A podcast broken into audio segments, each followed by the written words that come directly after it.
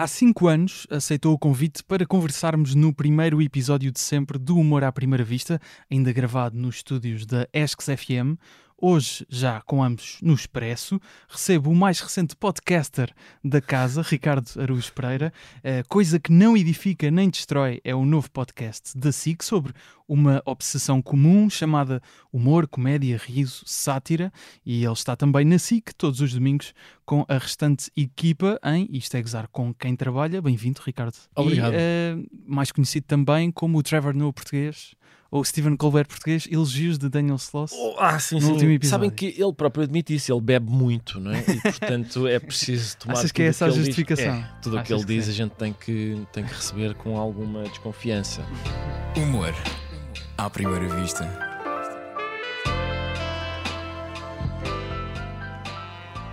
Este projeto teu que, que lanças, uh, coisa que, que não edifica nem destrói, que é, certo. é, lá está, uma opção comum. E normalmente, do, quando se fala de projetos, diz sempre que retira sempre a componente egoísta, não é? Sim. É sempre um projeto para os outros, para, para dar a conhecer sabe, o processo hum, dos humoristas. Uh, e neste caso, eu acho que a coisa que não edifica nem destrói, tal como o humor à primeira vista, é feito a pensar em mim. E portanto, queria-te queria -te agradecer essa gentileza. Ora, não, não, mas é é uma coisa claramente de uh, eu faço aquilo, sabes que olha, já agora, já agora, exatamente, já Mas agora vou-te dizer o seguinte: há um filósofo grego chamado Costas Mitroglou, jogou no Benfica há pouquíssimo tempo. Sim, sim. E, e as palavras que marcava ele usou... bons gols de cabeça. Bom, marcava. É e, e, mesmo, e... Alguns contra o Porto, não, não muito fixe, mas, mas de resto... Yeah, sabes que eu apreciei todos. Sim, mas, uh, mas ele, uma vez perguntar-lhe, ele tinha acabado de renovar o contrato com o Benfica e perguntar-lhe, uh, Mitroglou, porquê é que renovou o contrato com o Benfica? E ele disse, because I like it e é a minha resposta sobre porque é que estou a fazer este podcast. É exatamente isso. Não há outra, não há outra. É, é pá, porque sim, porque me apetece e tal. E, e sobretudo, agrada-me fazer uma coisa que é tão visceralmente anti-moderna, digamos assim. É uma coisa. Sim, é lento, é lento, lento e chato. E, e, e tu próprio dizes isso. Não, sim, não, não tem aquele. Vai, ritmo, força. Porque há umas coisas. Repara, mesmo do ponto de vista de se a gente entender isso como, como moderno, aquela, essa ideia de às vezes eu vejo, sei lá, por exemplo, um, um youtuber, não precisa de ser português, atenção, aqueles Sim. youtubers uh, uh, lá, grandes youtubers uh, estrangeiros que fazem aquilo com uma, sim, pá, uma sim, intensidade sim. e um ritmo e tal, e é suposto isso ser jovem, mas eu já vi aquela alegria de plástico nos anos 80, quer dizer, é, é uma coisa mesmo. Uh, Estavas a precisar de um, de um projeto mais enfadonho para enfadonho, contrastar um bocadinho com, é com a televisão. Lá, é mesmo, é okay. é para totós iguais a mim. Mas eu, é, eu agradeço. Tiveres, então. se tiverem okay. interesse naquilo. Repara, no primeiro episódio eu falei, falei sobre Santo Isidoro de Sevilha. Foi a primeira aparição no mundo do podcast de Santo Isidoro de Sevilha. Em princípio, calculo. E não era merecida. Era, era. Não era, era merecida. Claro, eu acho que o público português estava farto de dizer: pá, há tantos podcasts, sim, sim. não há nenhum que fale sim. sobre a obra etimologias. Atenção, uma obra fascinante, devo dizer. Gustavo, porque aquilo é, é, é, considerada a primeira enciclopédia do mundo moderno e é Santo Isidoro de Sevilha a fazer um exercício que é fascinante, mas corre mal, que é, ele está a tentar perceber o que é que as coisas são, investigando as palavras que as designam. Estás a perceber? Ele diz, hum. ele diz, por exemplo, há coisas fascinantes na etimologia do género. Tu sabes o que é que quer dizer a palavra músculo? Quando a gente fala em músculo, nós estamos a falar em ratos. Okay. Sem o saber, sem o saber, Sim. não é? Porque em latim, rato diz-se mus e culo, ao contrário do que significa em espanhol, é um sufixo, é um sufixo que indica pequenez, cubículo, por exemplo, uhum. quadrícula. Okay. Portanto, músculo quer dizer ratinho, quer dizer ratinho. e a razão para isso é porque porque se entendia que este movimento que os músculos fazem okay, okay. lembra um ratinho a percorrer o corpo ah, lá dentro. Atenção que o Ricardo uh, executou. O... Saquei do bíceps, exatamente, sim, sim. exatamente. Só, mas para ilustrar, sim, não, é? Sim, não é uma coisa, claro. não é uma estratégia de sedução. mas portanto, estás a ver, eu, eu entusiasmo imenso, pá com este tipo de coisa e eu percebo que nem toda a gente se entusiasma. E parece-me que pode vir aí um podcast sobre etimologia. Sobre etimologia. Uh, como a sequela, digamos é assim. É improvável. Eu acho que este já é suficientemente chato para as pessoas. Mas vamos então à nossa opção comum, o, a comédia. Um dos aspectos que acredito que certamente vais aprofundar em futuros episódios do teu podcast é, é a questão da relação do humor com os sentimentos. Uh -huh. E há uma frase que já referiste em diversas entrevistas que me interessa começar a aprofundar. Passo a citar. Apelar às emoções é anti-humorístico. O humorista o que faz é manter o coração no congelador. Certo. Achas que esta é, ironicamente, uma visão demasiado romântica do papel do humorista? Porque será que consegue uh... mesmo manter o, o coração uh, no congelador? Consegue. Ser um quase um robô? Não é, não, não, não. atenção, não é então. ser um robô. Não é ser um robô. Sabes que um, para já a, a, questão é a seguinte: a lamechice e o humor são inimigos. Percebes? São, passam inimigos. Isso, isso repara. O Bergson, sabes que eu dizia Bergson durante muito tempo, só que o homem é francês, por isso em princípio é Bergson. Ele diz no Riso, naquele livro, ele diz, ele diz o que ele diz exatamente, se bem me lembro, é anestesiar o coração. É anestesiar o coração. O André, o André Breton, no início da, no prefácio da, como é que se chama, da, da antologia do humor negro, uhum. diz que o humor é inimigo do sentimentalismo. É isso, é exatamente isso. É, e, e no humor negro o pior isso inimigo é, do, do, humor, acho. acho é. Exato. É. Isso no, no humor negro, isso nota-se especialmente. Hum. Uh, porque é para aí que aponta. Eu acho mas, mas achas que misturar eh, humoristas que ou, ou, até obras artísticas, filmes, etc., uh, que misturem uh, uma, uma, certa lamechice com o humor não resultam? Ou Epá, não... sentimentos, vá, digamos assim. De certeza que já que já, por exemplo, a vida é bela, mistura bem a emoção. Sim, sabes que há um longo debate sobre a vida é bela. Ah, yeah? Longuíssimo, então, longuíssimo então... e intrincado. Uh, epá, por exemplo. Mas em que? Fóruns de internet? Não, não, não, não, então... não, não, a, a outro nível. Ou okay. seja, Académico. por exemplo, exato, okay. o presidente da. Eu uma vez vi um documentário, não sei se conheces isso, é um documentário que se chama. Ah, pá. pá é, é, um documentário sobre em que humoristas judeus hum falam sobre, sobre humor e o, o documentário também é atravessado pela experiência de uma sobrevivente do Holocausto que quando confrontada com o humor sobre o Holocausto tem muita dificuldade em, digamos, em relacionar-se com aquilo. Um, por exemplo, há uma a certa altura a Sarah Silverman, há um beat da Sarah Silverman que é a minha sobrinha no dia telefonou-me, disse que estava a estudar o Holocausto e disse, pá, é que homem horrível, o Hitler, 60 milhões de judeus mortos. E a Sarah Silverman disse, e eu disse, calma, não são 60 milhões, são 6 milhões. 60 milhões seria imperdoável. e a senhora, a senhora que está a assistir a esse número na televisão diz, e 6 milhões não é imperdoável. Ou seja, essa é a piada. Pois, exatamente. Estás a perceber? Sim, sim. Essa é a piada. E e, e, aí notas a diferença entre uma pessoa que tem o coração no congelador, que é a Sarah Silverman, e uma senhora que é incapaz de o fazer, que é a pessoa que está a assistir aquilo. Aquilo. E nesse documentário aparece, por exemplo, o presidente, digamos, da, uma, da Associação Judaica Americana a dizer que A Vida é Bela é um livro, é um filme magnífico. E o Mel Brooks a dizer que é o pior filme que ele já viu na vida. e tu simpatizas com é, é possível simpatizar com os argumentos do Mel Brooks, porque o que ele diz é é, é sempre, é sempre difícil não é? fazer comédia com o absoluto, e nesse caso com o absoluto horror. E, e a ideia de ser possível uh, alguém estar num campo de concentração, conseguir esconder do filho o horror, uh, salvá-lo dessa forma. Uh, ou seja, tu estás a ver aquilo e, e sabes, isto, os campos de concentração são de tal forma uh, horríveis. Exato. Que, que aquilo, insinuar que aquilo é possível, tem qualquer coisa de uh, problemático, percebes? E, e, atenção, o Mel Brooks não é, digamos, um avesso a comédia sobre sim, o Holocausto, sim, sim. tanto que o filme The Producers, claro. é, bah, quer dizer, a canção Springtime for Hitler acho que é dos grandes momentos de comédia do acho acho o Mel Brooks um herói pessoal sinceramente. Sim. acho acho os produ the producers de muita gira. As pessoas dizem houve alguém já não sei quem que disse é a melhor premissa cómica de sempre. Aquela okay. ideia de se a gente fizer um espetáculo que perde dinheiro isso é melhor financeiramente. E portanto eles irem à procura de um espetáculo que, per que perca dinheiro mas então qual é a tua opinião sobre a vida é bela especificamente? Em, em que ponto é que ficas? A meio, fico, a meio fico, termo? Sim, fico dividido. Porque quando eu disse isso, eu estava sobretudo a pensar, por exemplo, em. Por exemplo, eu gosto imenso do Ricky Gervais, uhum. gosto imenso do Office, acho mesmo uma coisa extraordinária. Acho o Extras excelente também. Acho que sei onde é que vai chegar. O, como é que Life is Too Short, Uhum. também acho magnífico. Acho que. Como é que se chama isto agora? O Afterlife. O Afterlife não sou capaz de ver, pá. Pois. Não sou capaz de ver por causa disso.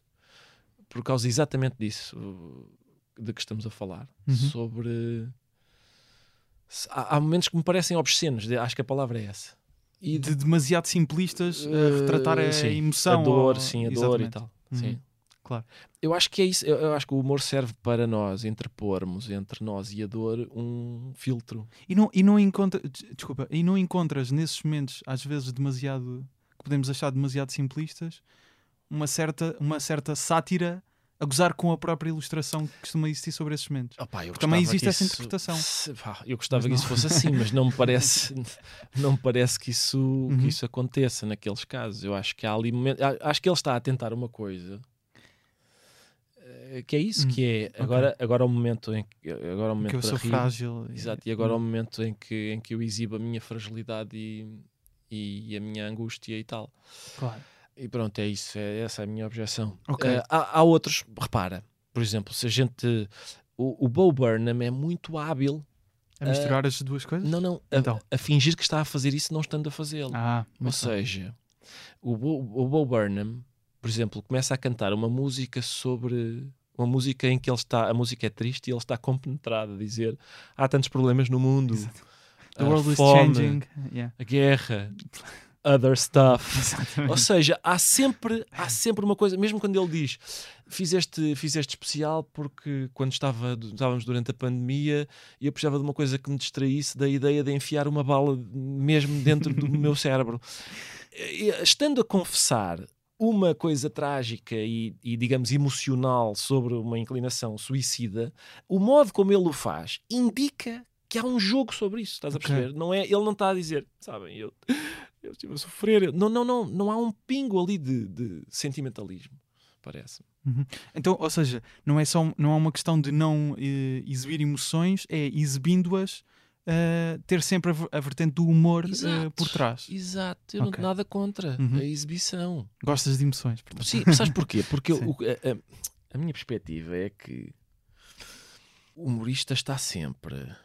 a- Vamos dizer, a disposição humorística implica isso, implica tu estás sempre dois passos atrás e mesmo quando estás a sofrer, a ver qualquer coisa nisso que te. Uhum. Eu sei, por exemplo, eu tenho. Eu tinha quatro cães. Agora tenho 0,75 cães. Porque só, já só sobrou, só sobrou o demónio e ele só tem três patas. Mas, portanto, como calculas, ainda por cima os cães vivem o máximo que eu consigo que eles vivam, porque eu os trato Claro. bem, porque, porque o veterinário é ótimo e tal, mas há, há- às vezes há ali um, há um momento em que eu vejo nos olhos do veterinário ah, a gente vai ter que tomar uma decisão dura. E eu já tive, tive muitos cães ao longo da vida e já tive que tomar essa decisão dura várias vezes. E, invariavelmente, eu acabo, à tarde, abraçado a um cão morto. E estou a chorar para cima do cão morto. Pois. E isso é um sofrimento que as pessoas que não têm cães não compreendem. Mas, epá, eu estou a, a chorar para cima de um cão morto. Claro que naquela altura aquilo é. E continua a ser doloroso, quer dizer, é, é- é muito doloroso. Mas eu sou capaz de ver eh, que há De qualquer coisa. atrás, não é? Sim, que há qualquer coisa de Sim. bizarro em Uhum. estar a chorar agarrado a um cão morto, estar a chorar. Eu, eu vejo Quão rapidamente. quando as minhas lágrimas, quando as minhas lágrimas se, se começam a infiltrar no pelo, eu digo, "Hum, há aqui qualquer coisa que é bizarra. Ah, isso não me. Lá está, essa, mais uma vez, ah, eu não, não, também não acho que o humor seja.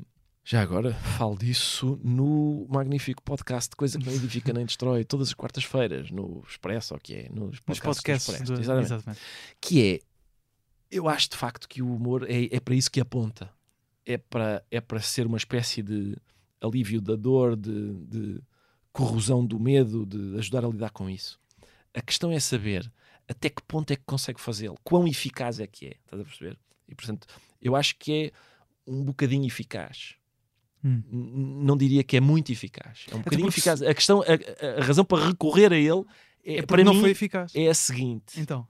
é porque não há mais nada Hum. eu não conheço mais nada. Mas, mas eu por acaso estava a ler uma, um pequeno texto, acho que é o, o, o paradoxo da comédia, que é a ideia de se nós. Um, lá está, se o humor consegue dar esse alívio, Hum. as pessoas voltam porque aquilo a longo prazo não funcionou. Hum.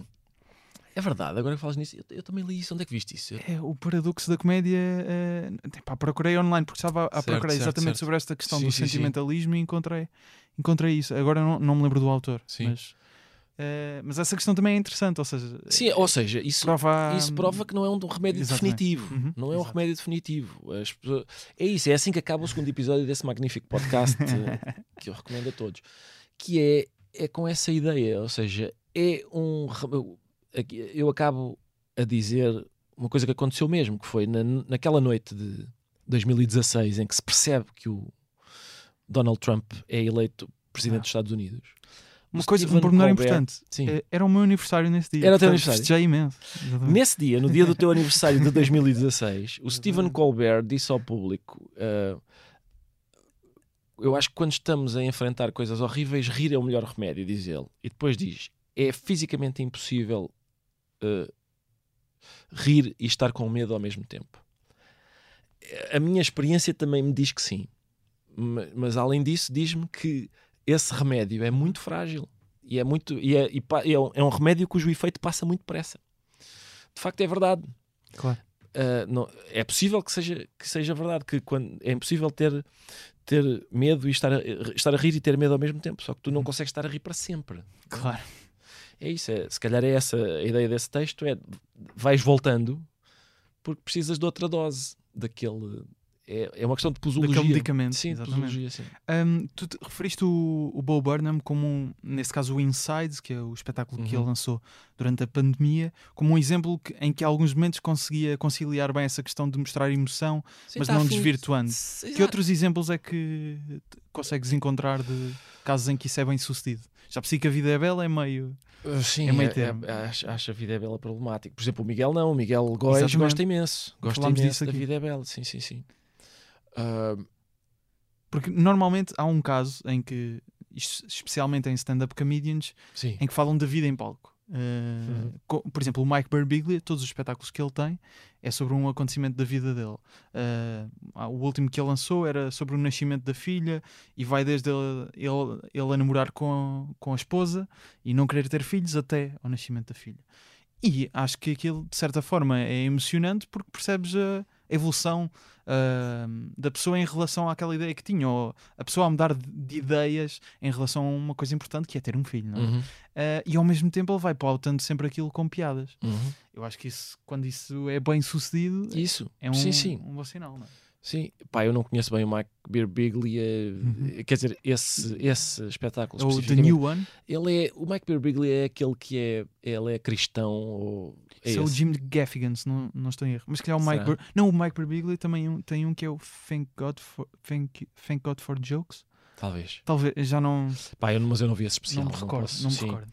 Também em algumas entrevistas uh, desconstróis uh, os humoristas em três grupos, mais ou menos. Uh, descon Foi- desconstróis sim, ou sim, sim. separas, vá. Uh, e há, há, um, há um grupo que é o humorista que, que se acha mais importante que os outros e, e aponta os outros como reles.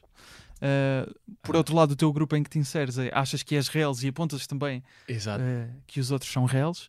E o outro grupo era. Falta-me, falta-me esse. Pá, boa Devia ter- pergunta. Eu eu acho tenho apontado, mas Eu tenho a impressão que tenho aqui. escrevi isso num texto no Expresso sobre a, capaz. sobre a Joana Marques.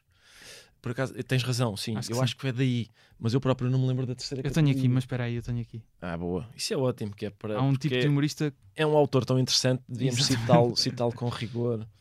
Ah, é o humorista que apela às emoções, exatamente. Ah, pronto. exato, que é eh, lamechas, Certo. digamos assim. Ah, e falas também do, do humorista ativista. Uhum. Hum, ponto interessante. O humorista Sim. ativista falha duas vezes. Falha duas como vezes. humorista e como ativista. Por exemplo, o Daniel Sloss, no último episódio, refere uma coisa, acho que até foi o título da entrevista, que é interessante, que é temos de atacar tudo, atacar Uhum. todos os lados. eh, Sim. esse é o... Sim, sim. Ele dizia que era quase hum, um código sagrado do humorista que devia fazer isso. Por exemplo, o Gregório de Vivier, há uns anos, quando eu o recebi aqui também no podcast, ele falava na altura ainda governo Bolsonaro, Exato. Uh, ele dizia que não conseguia, com o humor dele, não atacar o Bolsonaro, porque o país estava. Aqui estou, estou a parafrasear, atenção. Sim, sim. Um, porque o país estava a atender uh, para o fascismo. Exato. Um, e ele uh, acredita também que a arte é indissociável do ativismo e, portanto, o humor também, e, consequência disso, todo o humor, todo o humor pode ser visto como político ou ativista de alguma coisa. Eu sei que essa não é a ética de trabalho do grupo de Isto é Gozar é. com quem trabalha. Não. Mas ainda assim, achas que a questão de o humor ser ativista está na intenção do comediante que o faz ou no público que vê o humor? Porque uh, certamente tu estás a pensar em, sei lá, o Marcelo disse isto, olha, há aqui uma questão de linguagem gira em que podemos pegar uhum. e fazes a piada, Sim. mas há pessoas que podem ver, por exemplo, com este caso do, do último episódio, o certo. comentário que o presidente sim, sim. fez sobre o decote de uma, uhum e uma rapariga portuguesa em Toronto, certamente existiram pessoas a olhar e a pensar, muito bem dito, não é? Muito bem dito, se calhar. Podem ver, ele está do lado certo. Podem ah. pensar que nesse caso, Ricardo Bom, Pereira sim, está de alguma repara, forma a ser ativista naquele momento. É que, epá, Desculpa, são, desculpa, não, não, são várias coisas diferentes, são, são várias são. coisas diferentes. Eu não tenho, tenho medo de não conseguir responder a, responder a todas, mas, eh, mas repara, às vezes a questão é a seguinte: a gente tem um ponto de vista, a gente não nega que tem um ponto de vista. Aliás, eu rejeito a ideia de que o humorista deve ser imparcial. Não, não deve. Não deve. Não tem nenhuma obrigação de o ser. Uhum. Uma coisa muito diferente é dizer que, que deve fazer propaganda. Que deve, ou seja, que deve, deve estar a, a tentar persuadir as pessoas de como é que devem votar, qual, qual é o. Primeiro, uh, pá, há um documentário em que alguém está a perguntar ao Ayrton Senna se ele não será demasiado agressivo, se ele não será demasiado agressivo como piloto. E ele diz: uh, If you don't go for the gap, ou seja, se tu vês um espaço e não metes lá o carro para ultrapassar, if you don't go for the gap, you are no longer a racing driver. E eu acho que é isso. Se tu não és capaz de ver que uh, em, em tudo incluindo no teu lado, ou seja, incluindo nas pessoas que dizem o que, o que tu achas, uh, aquilo uh, que têm as posições com que tu simpatizas, incluindo do quadrante ideológico em que tu te situas. Se tu não és capaz de ver que aí também há ridículo, you are no longer a racing driver. Neste caso é não és um humorista, não és um humorista porque porque isso pá, não me consegues convencer que um, que no partido em que tu votas ou, na, ou na, no quadrante ideológico em que tu te situas não há coisas ridículas. Não é? Pá, era que coincidência espantosa. uh, a questão é essa: é a gente no programa é muito simples. Nós temos um ponto de vista, parece-me evidente. Olhamos, o nosso olhar está dirigido mais para determinadas coisas. Primeiro está dirigido para o Presidente da República e o Primeiro-Ministro, sejam eles quais forem. Agora são estes. Exatamente. Amanhã serão para o outros. cargo e não para a pessoa. De outros partidos. Uhum. Agora são estes, amanhã serão outros. Está dirigido para coisas que, uh, que às vezes para as quais os jornalistas não dirigem o olhar, que é coisas, sei lá, a gente dirige para as coisas importantes, não há dúvida, mas também para as coisas muito pouco importantes. Quando, quando o primeiro-ministro aparece com a briguilha aberta, pá, eu agradeço imenso, agradeço. Não tenho nenhum rebuço em, em falar sobre isso, vivo para isso. Um, e portanto, eh, é muito diferente isso de eh, dizer que a gente tem um ponto de vista. Portanto, nós dizer é, é tal coisa. Dizer que nós encontramos ridículo em vários quadrantes e não apenas num, é muito diferente de dizer que somos neutros ou imparciais. Uh, dizer que temos um ponto de vista também é muito diferente de dizer que fazemos propaganda. Pá, as pessoas não estão interessadas em propaganda. Quando ligam para, me ver, pelo menos, não estão interessadas nisso. Uh, é por isso que eu acho que o humorista ativista falha enquanto humorista, enquanto ativista. Enquanto ativista é óbvio, é óbvio porque é que falha. Porque está num palco a dizer coisas que podem ou não ser piadas. Não, ativismo é ir mesmo para o terreno, fazer coisas, uh, uh, tentar alterar o estado das coisas. Não é bem num, estar num palco, é uma coisa relativamente mais confortável do que ativismo significa. E como, humorismo, como humorista também falha, pá, porque as pessoas não vão a um espetáculo de comédia para receber lições de moral. A gente, eu entro num espetáculo de comédia e dizem-me: Sabes que o racismo é mau? Sei, eu já sabia, tenho essa ideia, sim. Pois exatamente, e, e, mais, e mais. As mulheres na cozinha O que é isto? Não pode ser assim, pois não? Não, realmente não. Isso não é comédia, pá. Hum. Às vezes as pessoas dizem assim: Pois, pois, pá, o, agora isto, como a, a perspectiva das pessoas mudou.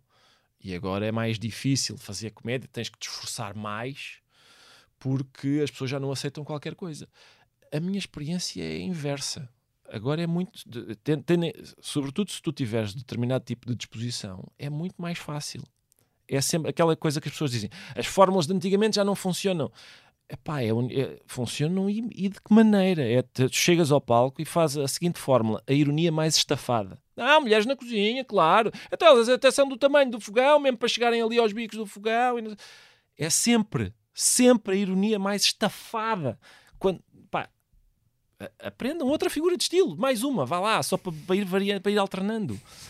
Uh, sinceramente, parece-me facílimo, facílimo. Não, não, vejo, não vejo que seja. Ah, agora sim, agora, agora é mais difícil. Não é, não. Por acaso é bastante mais fácil para, para toda a gente. Por exemplo, para mim que não tenho interesse em fazer isso, também é mais fácil porque há tantos mais tabus que isso é excelente para quem, para quem pretende fazer comédia. Se achas que a ironia estafada foi o termo que, que usaste, que resulta. Uhum. Não, não, eu não diria que resulta. Sim, eu diria mas, que, mas eu diria que é facílimo. Mas se gera risos? Eu, não, não, eu também não diria que gera risos. Então. Gera aquilo, gera um fenómeno que os americanos definem muito engraçadamente como clapter. Não sei se já ouviste hum, falar disso. É, é uma mistura entre, entre clapping e, e, e laughter. É, como a própria palavra indica. Exatamente. Ou seja, são, são, não, não, são, não é bem risos. Hum. É Mas como é que, aplauso. Como é que identifica? Eu, eu não quero, repara, eu não tenho a mínima intenção de dizer coisas acertadas. O Manuel Cardoso deu esta semana uma entrevista ao Observador é exatamente aquilo. É exatamente aquilo. Tu queres dizer coisas acertadas ou engraçadas? Pá, se queres dizer coisas acertadas, you are no longer a racing driver. é muito simples. É muito simples. Se tu queres chegar ao palco, dizer uma coisa e as pessoas. Pá, é esse o efeito que estás à procura. Força. Mas, pá, mas, sai do sindicato. Mas como é que identificas que é o Clapter? Não é? Porque hum, é, isso é uma, uma questão de. Está, é quase um preacher. É, é Exatamente. É Identificas sim, um preacher é, e. Sim, é, é pá. Eu. Porque se o, mas se o riso não. não tu já viste, já reparaste na diferença? Experimenta fazer, esse, fazer essa, esse exercício, que é olhar para um Daily Show de 2004 e ver o Jon Stewart agora e, e, e vê, -se, vê, lá, vê lá se não se percebe que ele estava interessado em comédia em 2004 e agora está interessado em parnética. Aquilo são sermões, são sermões. Pá, eu não tenho paciência. O que é que achas que aconteceu aí? Sabes que, tanto no caso dele como no caso do Gregório, por exemplo, eu às vezes falo com o Gregório e percebo que aquilo é outra coisa. Porque o Brasil. Porque eles estão traumatizados e os americanos também Exatamente. estão. Os americanos também estão. Um, é outra coisa aquilo, mas, mas não. Enfim, tem essas, tem essas condicionantes. Eles tiveram essa. Tiveram, uns foram governados pelo Trump e outros pelo Bolsonaro, que é uma espécie de sub-Trump, é um tipo Sim. ainda mais cavernícola. Se, se, é, se, é, que, é que era sem a escolaridade obrigatória. Exatamente, coisa, é? epá, é, e portanto imagino que aquilo seja, seja traumático. Hum. Mas repara, acontece agora uma coisa, tanto no Brasil como nos Estados Unidos, que é o seguinte: tu ligas um programa de comédia de, de humor político, quer num sítio, quer no outro. E as piadas continuam a ser sobre o Trump e sobre o Bolsonaro. Já é outro presidente, pá. Já é outro. Quer num sítio, quer no outro, já é outro presidente. Só que parece haver a ideia de que, não, mas se a gente agora faz piadas sobre este, parece que estamos a dizer que o outro é que era bom. Não, não parece. Não parece. Tens um presidente da República que está a fazer coisas. Algumas delas vão ser. vão, vão ter graça. Hum. Pá, é o, é o trabalho é esse. Isso é uma. É, essa discussão de programas, uh, digamos, semelhantes ao Isto é Gozar com quem trabalha lá fora, entre o grupo existe, ou se, discussão de. Discussão de ideias, claro. Uh, de perceber o que é que os outros estão a fazer, que programas é que caíram um bocado nesse, nesse aspecto. Não, não exatamente, porque. Ou ver os erros que se calhar cometeram. Não, sei, não eu, quer dizer, atenção, não lhe chamaria erros, é só é um modelo que não, é o nosso. Mas é um na vossa é perspectiva, é claro. Sim, sim. Uh, não, nós temos todos, acho eu, a mesma perspectiva. Nós, nós, aliás, quando nós. Quando digo nós, digo os velhos do, da equipa, não é? Quando os Miguel Góis e Zé Diogo Quintal. Exatamente. Quando nós, os três, os velhos da equipa, pensaram e se a gente convidasse uh, cinco pessoas para, para se juntarem a nós. Uhum. Uh, os critérios ficaram eram muito claros. Era gente que estivesse interessada em comédia e não em sermões. Uh, gente que é, basicamente é isso, acho que é o, é o, é o critério essencial. gente que tivesse uma inclinação por comédia política e que não pá, e que estivesse interessado nisso, em, em escrever piadas. Parece uma, parece uma palavra. A palavra piada em português tem muito pouco prestígio. Em, em inglês é possível. Jokes é. é o, David Lodge, por exemplo, aquele romancista em inglês, diz que às vezes quando está a preparar um romance tem uma folha para cada personagem e põe lá, põe lá características pessoais, hobbies, jokes. Não sei se há assim tantos romancistas portugueses que tivessem o, o desplante de dizer assim, às vezes estou, a preparar e tal, ponho lá piadas também. Mas sim, uh, basicamente é isso que eu sou, um gajo que escreve piadas. E, epá, e é ótimo. Sinceramente, é, é mais do que eu podia sonhar quando, Uh, ainda não acredito que isto me aconteceu. Hum.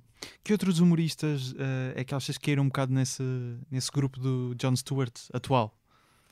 Pá, eu quem receio, é que, quem é que te eu receio quebrou o coração? Vezes, sim, pá, eu, por exemplo, uh, pá, eu receio que às vezes olhando para aquilo que esteja tudo muito ainda, lá está, com esse, a viver esse trauma. Hum. Por exemplo, eu gostava imenso do Stephen Colbert no tempo do, no tempo do como é que se chamava aquele programa que ele tinha, The Colbert eh, Report, uh, exatamente. em que ele fazia uma personagem exatamente, republicana, não é? Exatamente. E eu não sentia aí que ele estivesse a fazer uh, só a gozar com os republicanos. Propaganda, sim, pois. embora, quer dizer, mas, mas não, repara, não, não tenho problema nenhum com isso, uhum. uh, desde que não seja proselitismo. Fazer proselitismo sim, é uma sim. coisa a comédia é outra. Portanto, eu também, sim, podem-me acusar. Uma vez houve um debate sobre se foi, foi o Rui Ramos, aquele historiador. Rui Ramos escreveu um texto chamado Porquê é que todos os humoristas são de esquerda? Uhum. Uh, e a questão era. Primeiro não são, não é? Pronto. Primeiro não são. Esse é o primeiro ponto. Isso também, também me parece. Uh, por exemplo, o maior humorista português, tu sabes de que, qual, em que partido é que ele vota? Ninguém sabe em quem é que vota o Herman, né? ninguém sabe. E portanto, epá, é, um, é precipitado dizer uhum. que são todos de, de esquerda. Por exemplo, mas, Zé, mas Zé tens... Diogo Quintela não é. Zé Diogo Quintela não é. De gato uh, fedorenta, aparentemente dois até são. Está tá dois, dois, é possível, não é? Assim, tá dois, neste, dois. Momento, neste momento é 50-50. Exatamente. Um, enfim. Mas há quem diga que há quem diga que não há ninguém que se aguente, não é? Porque sabes, sabes como é que é? as pessoas têm com a, uma relação, digamos, afetiva com a palavra esquerda, então acham que há pessoas que são ingênuas a ponto de achar que quem é de esquerda é boa pessoa, quem é de uhum. direita é um fascínio e vice-versa. Há pessoas à esquerda e à direita, normalmente são os fanáticos, não é? Que, que acham que, não, as pessoas do outro lado, do outro quadrante ideológico são, são indecentes, são más pessoas, são. Uhum. Epá, sinceramente, não é a minha perspectiva. Mas estavas e... a falar do Rui Ramos, da questão do ah, artigo? Sim, sim. Pois ele disse isso, todos os humoristas são de esquerda. De, de, de, de, são de, esquerda, de esquerda sim. Não, não é verdade. Não só não é verdade, como. Epá, por exemplo, ele dizia assim: uma das provas que ele apresentava, que ele, que ele avançava, era. Porque reparem, piadas sobre o Cavaco, muitas. Sobre o Francisco Louçã, pouquíssimas. Ora, é uma falsa equivalência, não é? Sim. O equivalente ao Cavaco não é o Francisco Louçã. O equivalente ao homem que foi primeiro-ministro durante 10 anos e presidente da República durante outros 10, não é o homem que foi coordenador de um partido que no tempo dele nunca passou dos 7%, não é? Exatamente. Portanto, é, é, ele, lá está, ele não poderia dizer, olha, piadas sobre o Cavaco, muitas, mas sobre o Sócrates, é. não, não pode. Falsa equivalência. Exatamente, uhum. ele sabe que não pode. Uh, e, o, e o Sócrates é, está mais próximo de ser o equivalente do Cavaco do que, como é evidente, o Francisco Louçã. Mas uh, ah, isso é tudo, isso, repara, isso vem tudo de gente que está mais interessada em política do que em sátira. Não é o nosso caso. Uhum. A minha questão uh, tinha sido de, relativamente a humoristas que desse, desse tipo de programas que achas que tenham também seguido o mesmo caminho ou outros que achas que ainda se mantêm um bocado no vosso espírito. Eu, eu acho que desses assim desses grandes programas e tal. Achas que foi tudo por aí? Eu não, sim, eu sinto. Trevor que... Noah, John Oliver. É, pá, devo confessar. Foram anos traumáticos para ti. A ver essas pessoas. Eu acho que são traumáticos para, para, eles. Acho que são traumáticos para eles. De... Acho que sim. Acho que sim, porque lá está. Porque paira essa sombra. No, no, no... Repara, eu escrevo na Folha de São Paulo. a, a certa altura, a Folha de São Paulo mandou uma circular para todos os colunistas que dizia mais ou menos o seguinte: Malta, hum, houve eleições e agora o presidente é o Lula. Portanto, se calhar agora o trabalho de fiscalização, de, de verificar, como é que se chama? Aquela coisa básica do jornalismo. Fact-checking. Sim, de, de, de, andar a. Sim. a inti in, intimar as pessoas. Não, é? e de, é isso, de andar a fazer essa. essa uh, fiscalizar o trabalho. Uhum. Agora deve ser voltado para este que lá está agora. Uhum. Uh, claro. E portanto, se temos duas hipóteses, ou achamos que este é um santo e nunca faz nada, que o Lula é perfeito, um santo e ou então é um presidente da República igual aos outros e é preciso começar a uhum. fazer o mesmo trabalho que se faz sempre. Há, o problema é que há essa, há essa perspectiva, percebes? Que é o que Estás a criticar o Lula? Quer dizer que preferes o Bolsonaro? Pá, não. Eu acrescentaria, é, estávamos a falar do, dos tipos de humoristas, acrescentaria ainda mais um tipo que, de humorista que me parece interessante, uh, mas se calhar até calha aí em alguma categoria, uh, que são um, alguns humoristas que estão uh, menos interessados em fazer comédia e a falar a sério uh, em palco e, e, de alguma forma isso ganha ganham alguma impacto mediático superior por uh, serem vistos como pessoas credíveis. O, o, primeiro caso que eu acho que tenho que é o, o Dave Chappelle nos últimos uhum. uh, espetáculos. Sim. Algo, houve ali dois ou três que, que, me parece que tenderam mais para, para é esse possível. aspecto. Eu gosto imenso do Dave Chappelle, devo eu, dizer. Eu também, gosto eu também. Não... Mas, mas sim, mas é possível. Mas, mas achas tenhas... que isso aconteceu é possível, e acontece? Uh, as pessoas valorizam o humorista pelo que ele diz seriamente e às vezes não. É pá, eu não por... tenho interesse nisso, sinceramente. Mas, mas achas não... que isso acontece uh... na perspectiva do público? Ou da imprensa, até? Pá, não sei, não tenho. Sinceramente, eu, eu era aquilo que eu te dizia há pouco. Eu não tenho nenhum interesse em dizer coisas acertadas. Claro, claro. Não tenho interesse em que as pessoas digam: ouvi o Ricardo dizer uma coisa e era mesmo sensato pá, não é para isso que me pagam, não é esse o meu objetivo, não é esse o meu trabalho. O meu trabalho não é esse. Ao domingo à noite, acaba o jornal da noite, depois a seguir dá isto é gozar com quem trabalha. Se no fim do programa as pessoas disserem foram ditas coisas muito sensatas, em vez de foram ditas coisas muito engraçadas, rime com isto, uh, eu não fico, não fico satisfeito. Uhum. Uh, antes, pelo contrário, fico mesmo preocupadíssimo. E pá, repara, eu não, às vezes, sim, eu percebo o que estás a dizer, que às vezes, às vezes até parece que as pessoas, aquilo que lhes interessa na profissão é o facto de poderem estar num palco com um microfone à frente de pessoas que estão dispostas a ouvir. Em vez de ser, deixa-me ver se eu consigo fazer este monstro de 300 cabeças, fazer aquele barulho que me pagam para que eu Exatamente. para que eles produzam. Epá, eu, eu, eu, não sou dessa escola, eu sou da escola, ok, está aqui este bicho. Uh, vamos então aqui executar. Vamos fazer, sim, vamos fazer Comédia, com que ele é? faça barulho, sim. Um, sobre, sobre o programa, o Isto é Gozar com quem trabalha, um, um uma das pessoas recorrentes lá está, o presidente uh, Marcelo Rebelo de Souza, uhum. pelo cargo que ocupa. Tu fazes uma imitação do presidente Marcelo já conhecida, bem sucedida já desde o tempo de Gato Fedorento por saberes que aquela imitação à partida já tem algum, algumas pessoas a gostarem da forma uhum. como imitas, há uma especial atenção à escrita do que vais dizer na voz do Presidente Marcelo para garantir que a piada é o texto e não a imitação? Sim, é pá, eu acho que é sempre, quer dizer, para já a minha imitação, tu, tu quer dizer, tu olhas para o Luís Franco Bastos, por exemplo, sim. e tu percebes o que é, um imita, o que é uma pessoa que sabe fazer sim, imitações. Quer dizer, ele faz imitações de. Eu, eu faço as fáceis, aquelas claro. que toda a gente percebe, ah, esta voz é capaz de ser imitável. Mas tu vês o. Por exemplo, o Luís Franco Bastos consegue imitar na perfeição, pá, sei lá, o Rui Costa ou o Simão Sabrosa. Eu, eu ouvindo-os a falar, não diria, ah, olha, a questão, a questão duas pessoas que é fácil imitar. Uhum. E no entanto ele consegue fazê-lo. Uhum. Eu faço as fáceis, sou capaz de fazer as fáceis. E, e, sempre, e isso é sempre um instrumento, isso nunca é piada em si, claro. é um instrumento para servir o texto. É, é às vezes até estou a falar em nome do Marcelo, estou a falar como se fosse o Marcelo e não estou a imitá-lo porque me dá mais jeito de não estar a imitá-lo.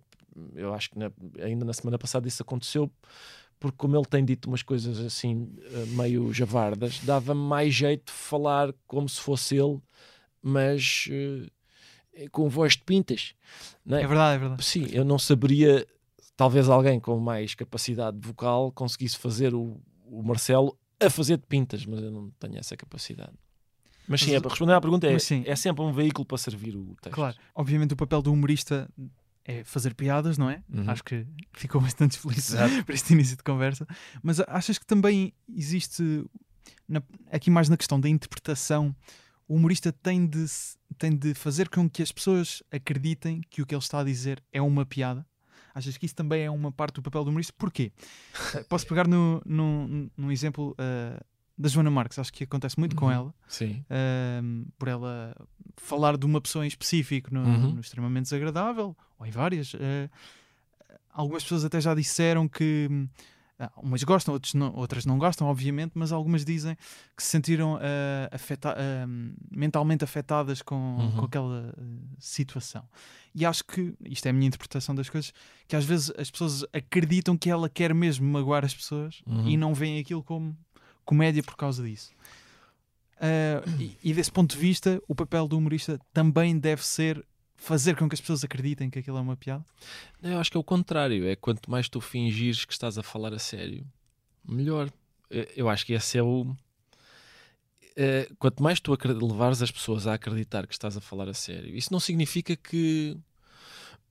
Não significa que estejas a fingir uh, que estás a querer ofender. Eu tenho a certeza absoluta que a Joana Marques não tem a mínima intenção de ofender. Sim. Não é esse o objetivo dela. Hum. Não é esse o objetivo. Mas a comédia tem que ser independente esse disso, pode é? ser, o, pode ser o resultado, mas isso ela, ela não controla. Claro. As pessoas ficam ofendidas com muitas coisas. Podem ficar ofendidas com um silêncio. É, é frequente isso acontecer. Eu gosto muito de ti. Silêncio porra, isto é ofensivo. Sim, é, é magoa, magoa, o silêncio magoa. Isso não quer dizer que a gente agora diga, se calhar não devíamos fazer silêncios. Não, pá, não é, é inevitável, é inevitável. O que a Joana faz, sabes que o, o problema, acho eu, é o seguinte: é as pessoas entendem uh, que o humor é uma agressão. E uma agressão equivalente a uma agressão física.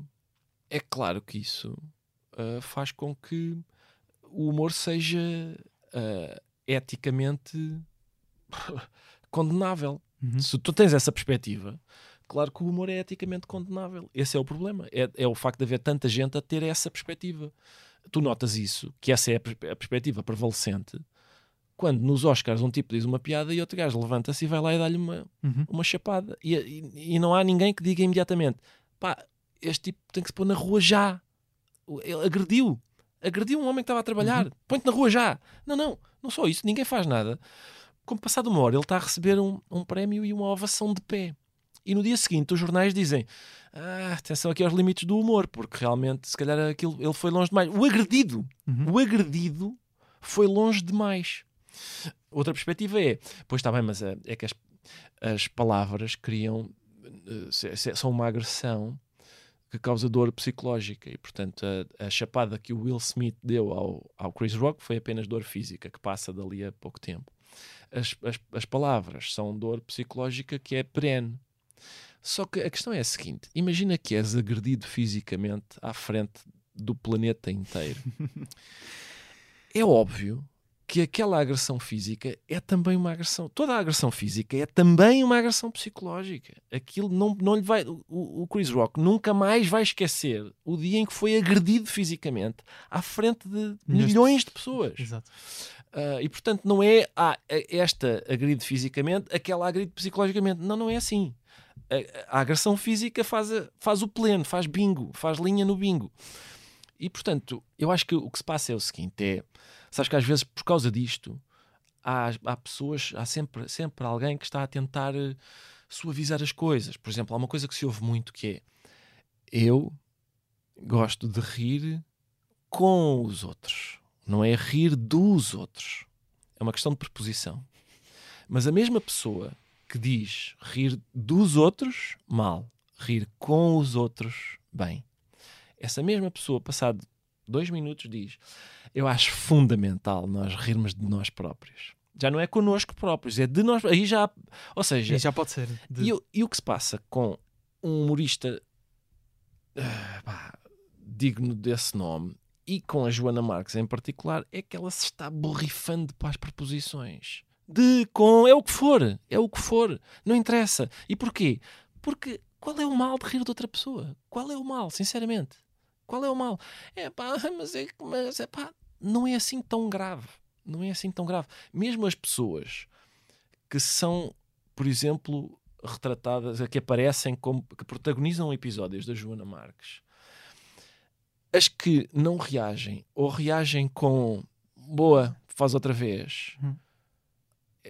Aquilo passa, passa muito mais depressa. É a maneira certa, a maneira ideal Sim. de reagir àquilo. Eu vi, eu vi às vezes coisas que a Joana Marques fez e, o, e a pessoa, digamos, examinada naquele dia não disse nada e pronto. E acabou. Acabou a conversa. Quando as pessoas começam, mas isto não, porque ela não pode, ela não sei o quê, não sei o quê. Parece-me sinceramente uma, uma estratégia bastante pior. É que pá, realmente não é assim tão grave. Uh, só, é, só é muito grave rirem-se de ti se tu estiveres numa conta. Uh... Então, por, é, por exemplo, é, aquelas pessoas que, que disseram, aconteceu, vi sabe, dois ou três casos, pessoas que disseram, ah, mas eu fiquei afetada uh, mentalmente ou psicologicamente com isto. Não, não disseram se gostaram ou, ou, não gostaram, mas podemos imaginar, se calhar, qual é que foi a opinião da pessoa sobre, sobre a, a rubrica, mas de alguma forma se sentem afetadas mentalmente. Isso aí também, obviamente, não é esse o desejo da Joana, como disseste bem, não é? Eh, é uma consequência que ela não pode controlar mas qual é que deve ser o papel, uh, o papel não, mas qual é que deve ser a resposta indicada do humorista? Porque até falavas com o professor eh, Abel Barros Batista no, no primeiro episódio do Coisa que não uh, uhum. uh, edifica nem destrói, um, e ele dizia que o humorista deve ficar calado. É essa. Isso é uma boa estratégia, sim, acho que sim. Acho que sim. É, é... Pedir desculpa não. Do quê? De uma sim, piada? Exatamente. É, é, Sim. estás a, desvalorizar o, o teu trabalho. Justificar-se também é absurdo. Exatamente. Explicar. Não, repara, o que eu tentei dizer foi Exatamente. que. Pá, não há hipótese, não há hipótese, não há. Não Mas o que é que achas que se deve fazer nesses é, casos? Eu acho que é isso, é ficar calado, encolher os ombros. É, é... Acontece, repara, acontece muitas Imagina que alguém, eu dou, dou este exemplo muitas vezes. Imagina que alguém leu os Maias e diz assim: Eu achei isto um péssimo livro sobre a civilização maia. Atenção, isto nem sequer se passa no México, isto é tudo passado em Portugal. O que é que o Essa há de fazer a essa interpretação do livro dele? Em princípio é encolher os ombros. Ele não vai dizer, não, repare, não é sobre isso, é uma, é uma família, os maias são uma família e tal, depois uh, o irmão anda a comer a irmã. Não, não, não há hipótese, não há hipótese. É, acho que é encolher os ombros e tu, isso de facto não, não uhum. controlas a maneira como as pessoas interpretam o que tu dizes. Não é possível de controlar. Uhum. É, é possível a gente. Eu fico, fico apreensivo é quando interpretações absurdas se impõem como não só não absurdas, como a única possível. Como por exemplo? Como por exemplo, se esse caso existisse, se, se, se uma pessoa dissesse hum, pá, vamos sim. tirar os meias do, do leitor e obrigatório isso passa a ser, e, isso passa a ser, okay. sim. E, hum. não, e, e, ah, e, e a ideia de que não se pode criticar a crítica. Ou seja, alguém pode vir dizer, desculpe, essa crítica aos meias é estúpida é estúpida. É, a liberdade de expressão não, não, não cessa. O essa escreve o livro, essa pessoa tem direito a dizer a maior estupidez sobre o livro, mas depois há outras pessoas que têm direito a criticar aquela estupidez e assim sucessivamente até ao infinito. Exatamente. Por mim, à vontade. há, há cinco anos, quando conversámos pela primeira vez, tu dizias que havia boas razões para considerar a Tina Fey melhor humorista americana da uhum. altura. Sim. Uh, eu estupidamente na altura não perguntei porquê, julgo que já passou um bocado o tempo útil para pedir a justificação, uh, mas sei que entretanto, lá está, já falamos de Jon Stewart, etc. Um, que humoristas agora, atualmente, internacionais, Sim. é que te fascinam? Ou seja, aqui peço se calhar um bocado coisas que tens descoberto nos últimos 5 anos. Ah, mas pá, não vão ser, não, não te vou não, dar não vão muito. Sim, sabes que há pessoas que têm uma espécie de erudição de comédia que é, é pá, eu, é, é, eu sei com quem é que é casado o, o, o, sonoplasta de um podcast que há em Seattle agora que ninguém conhece. Pá, não sei, não, sinceramente não sei, não, não faço ideia.